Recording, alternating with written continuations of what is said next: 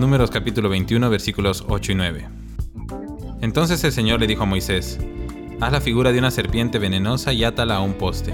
Todos los que sean mordidos vivirán tan solo con mirar la serpiente. Así que Moisés hizo una serpiente de bronce y la ató a un poste. Entonces los que eran mordidos por la serpiente miraban la serpiente de bronce y sanaban.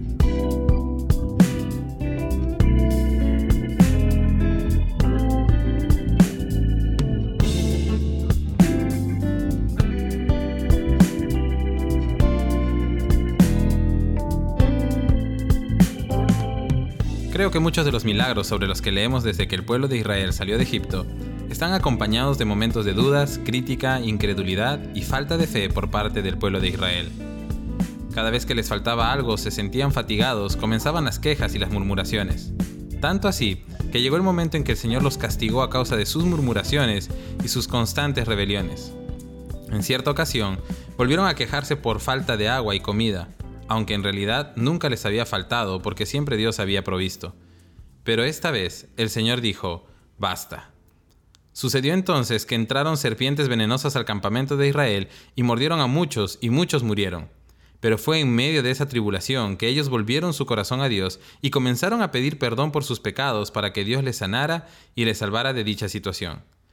Es tan interesante y sorprendente ver lo que sucedió a continuación, porque aunque el castigo era merecido, puesto que el pueblo era rebelde y obstinado, Dios fue movido a misericordia e hizo un nuevo milagro en medio de ellos, un milagro que le salvaría la vida a todo aquel que fuera mordido por una serpiente. Moisés hizo una serpiente de bronce y la ató a un poste, y mientras duró la crisis con las serpientes, tan solo bastaba que el que fuera mordido mirara a la serpiente y quedarían sanados. Y efectivamente, así sucedió. Aquella mortandad cesó por el poder de Dios, pero por sobre todo por la gracia y la misericordia de Dios.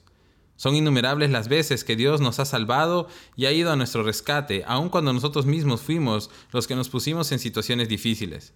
Muchas veces hemos estado nada más que asumiendo las consecuencias de nuestras malas decisiones, y Dios podría dejarnos allí y sencillamente permitir que experimentemos el dolor y la misericordia de nuestro pecado.